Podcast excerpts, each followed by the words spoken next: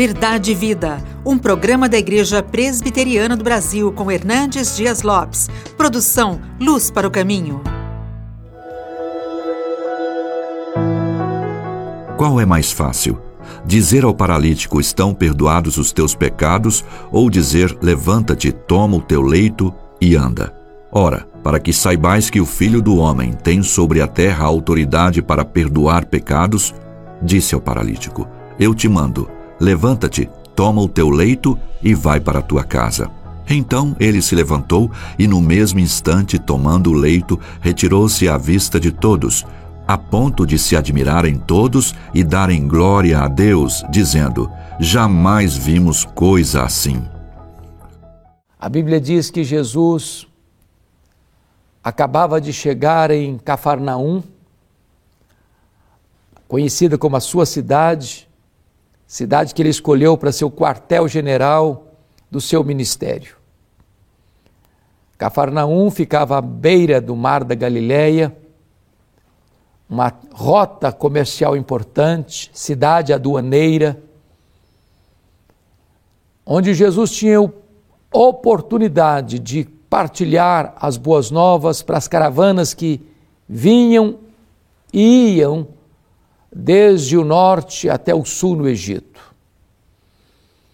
E diz a Escritura que quando o povo soube que Jesus estava em casa, aflui para lá uma grande multidão. Porém, entre esta multidão estavam também os fariseus, os escribas, de todas as províncias e aldeias da Galiléia e também aqueles enviados pelo Sinédrio de Jerusalém, como fiscais, como detetives, não como ouvintes honestos, mas estavam ali para buscar algum ato falho ou alguma contradição em Jesus para acusá-lo. Jesus ensinava a palavra de Deus quando um fato aconteceu. Quatro homens transportam um paralítico rua fora, compreendendo que se aquele homem fosse colocado diante de Jesus, ele ficaria curado da sua enfermidade, da sua paralisia. Mas quando chegam a multidão aglomerada, não arreda o pé. Junto à porta havia um bloqueio de muita gente que não cede espaço para que aquele paralítico fosse colocado na presença de Jesus. E aqui aprendemos algumas lições muito preciosas. Primeiro, aqueles que levam as pessoas a Jesus. Estes homens tiveram algumas coisas que merecem destaque. Primeiro, eles tiveram visão. Visão. Visão de que se colocarmos alguém na presença de Jesus, seus problemas, suas dores, seus pecados podem ser perdoados. Segundo, estes homens tiveram determinação. Primeiro, carregar um homem numa cama, rua fora, não é coisa fácil. Segundo, chegaram, a porta estava bloqueada, e eles poderiam dizer: olha, fizemos o que nós podíamos fazer, mas agora não tem mais jeito. Mas eles tiveram determinação de ir adiante, de buscar um meio, uma forma, um novo método. Terceiro, eles tiveram criatividade. Não havia um manual de como conduzir um paralítico a Jesus, uma cláusula: olha, se a porta estiver bloqueada, suba para o telhado, abre abra o telhado e desça a pessoa na cama mesmo. Não, não. Eles tiveram criatividade. Eles mudaram de método. Eles buscaram a solução. Eles tiveram iniciativa. Eles foram empreendedores. Mas em quarto lugar, eles tiveram fé. Porque diz o texto que eles subiram com o homem paralítico para o telhado, destelhar a casa e desceram com o homem onde Jesus estava. E o texto diz: vendo-lhes a fé. Jesus não viu a fé do paralítico propriamente dito, mas Jesus viu a fé daqueles quatro homens que desceram com o paralítico na cama onde Jesus estava. Precisamos ter fé que quando levamos alguém a Jesus, esta pessoa encontrará perdão, cura e salvação. Mas vamos olhar agora aqueles que impedem as pessoas de serem levadas a Cristo. Primeiramente, a multidão. A multidão bloqueou a porta. Ninguém arredou o pé. Ninguém cedeu. Não tinha as normas e leis que temos hoje de prioridade. Às vezes a multidão impede as pessoas de irem a Cristo. Quando Jesus estava passando por Jericó, diz a Bíblia que o Bartimeu, cego mendigo, começou a clamar: Jesus, filho de Davi, tem misericórdia de mim. Jesus, filho de Davi, tem compaixão de mim. A multidão queria calá-lo. Queria calá-lo. Há um ditado popular muito conhecido no Brasil: a voz do povo é a voz de Deus. Não, isso não é verdade. Nem sempre a voz do povo é a voz de Deus. Há muitas pessoas que querem impedir você de chegar até Jesus. Mas, em segundo lugar, ali estavam os fiscais da religião, os escribas, os doutores da lei. Ali, ouvindo Jesus falar, não com honestidade, eles queriam não aprender, eles queriam acusar. E diz a Bíblia que quando aquele homem foi colocado diante de Jesus, Jesus falou algumas coisas para ele. Primeiro, tem bom ânimo. Depois Jesus disse, filho. Depois Jesus disse, perdoados estão os teus pecados. Depois Jesus disse, toma o teu leito e vai para a tua casa. Quando esses escribas e fariseus ouviram Jesus falar, os teus pecados estão perdoados, eles começaram a arrazoar no coração. Eles não falaram, não, eles arrazoaram no coração. Ele não pode falar desse jeito. Ele está blasfemando. Só Deus pode perdoar pecados. Eles estavam certos e estavam errados. É claro, só Deus pode perdoar pecados. A igreja não pode perdoar pecados. Os profetas não podem perdoar pecados. Os apóstolos não podem perdoar pecados. Maria não pode perdoar pecados. Pedro não pode perdoar pecados, o pastor não pode perdoar pecados, ninguém neste mundo pode perdoar pecados, só Deus pode perdoar pecados. Estavam certos, mas estavam errados, porque não reconheceram em Jesus o Filho de Deus, o próprio Deus encarnado, que tem autoridade para perdoar pecados. Mas Jesus os apanhou nas cordas da sua própria teologia, porque os escribas pensavam assim. Eles faziam uma, uma espécie de relação entre causa e efeito, entre é, sofrimento e, e, pecado, ou pecado e sofrimento. É, Para eles, nenhuma pessoa podia ser curada antes de ser perdoada, porque para eles o pecado era a causa da enfermidade. Aí então Jesus os confronta e os apanha com a seguinte colocação: O que é mais fácil dizer? Estão perdoados os teus pecados ou levanta, toma o teu leite e vai para casa? E Jesus conclui: Para que saibais que o Filho do Homem tem autoridade na terra de perdoar pecados, Jesus diz ao paralítico: Toma o teu leito, levanta, toma o teu leito e vai para casa.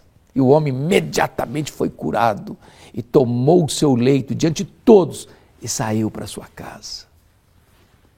Jesus dá provas de que ele é Deus, primeiro, porque ele leu o coração deles. Só Deus conhece os segredos do coração. Segundo, Jesus é Deus, porque ele tem poder e autoridade para perdoar pecados. Terceiro, Jesus é Deus, porque ele tem poder para curar. Só Deus cura, só Deus perdoa, só Deus tem esse poder.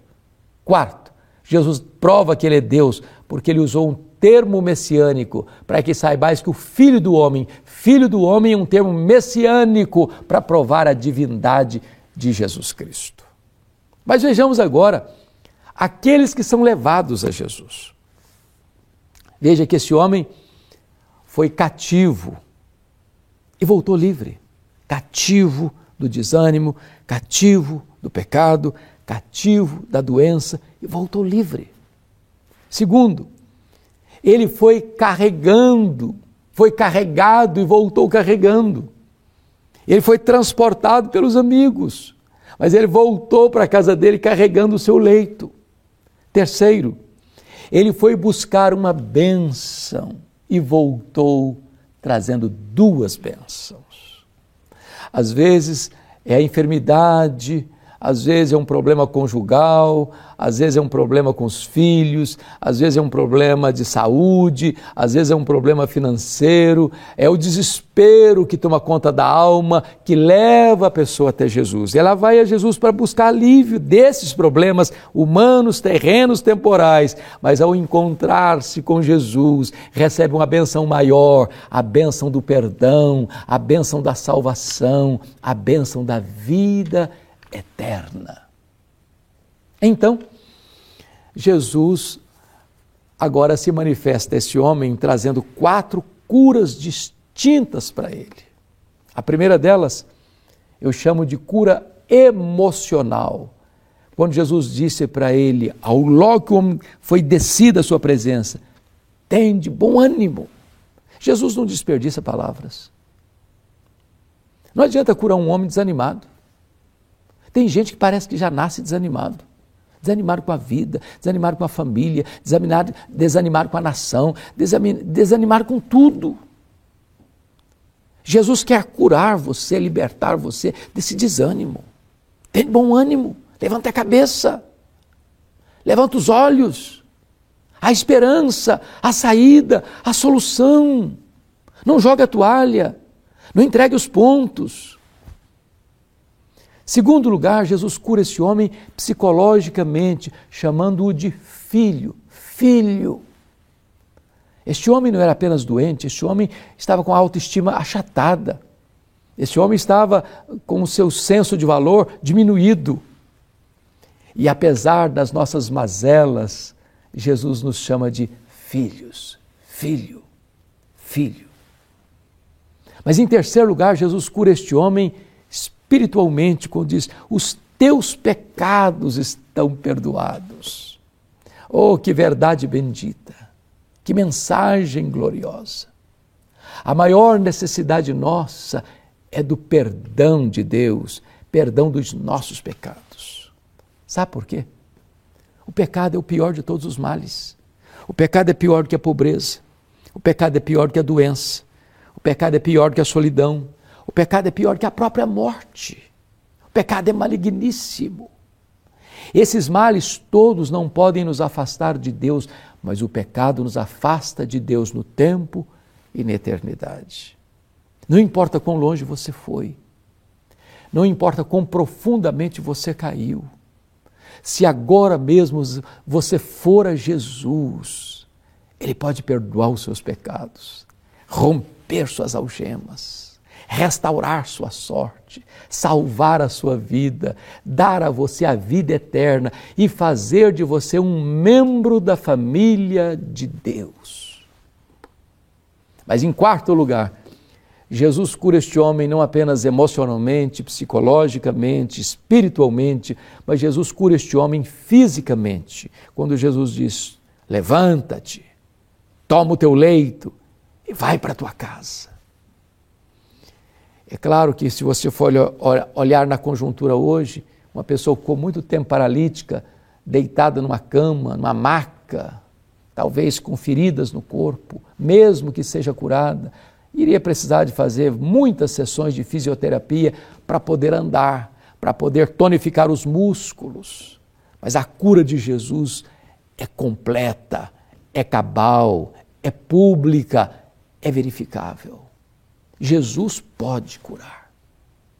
A Bíblia diz que é Ele quem perdoa todas as nossas iniquidades e quem sara todas as nossas enfermidades. Ele é o Deus Jeová Rafá, Ele é o Deus que cura, Ele é o Deus que sara. A última palavra não é da ciência, nem mesmo da medicina, a última palavra é de Jesus. Ele tem poder. Coloque a sua causa nas mãos dele. Coloque a sua vida nas mãos dele. Coloque suas dores nas mãos dele E quando Jesus cura aquele homem, todos ficaram atemorizados, glorificavam a Deus e todos disseram: jamais vimos coisa assim. Jamais vimos coisa assim. Um milagre pode acontecer também na sua vida neste momento. Eu vou orar com você. Deus querido, eu quero te agradecer pela tua palavra e te pedir que tu abençoes as pessoas que estão nos ouvindo, nos assistindo, aplicando esta palavra ao coração delas. Assim oramos em nome de Jesus. Amém. Verdade e Vida, com Hernandes Dias Lopes, um programa da Igreja Presbiteriana do Brasil, produção de Luz para o Caminho. Luz para o Caminho, o Evangelho de Cristo através da mídia.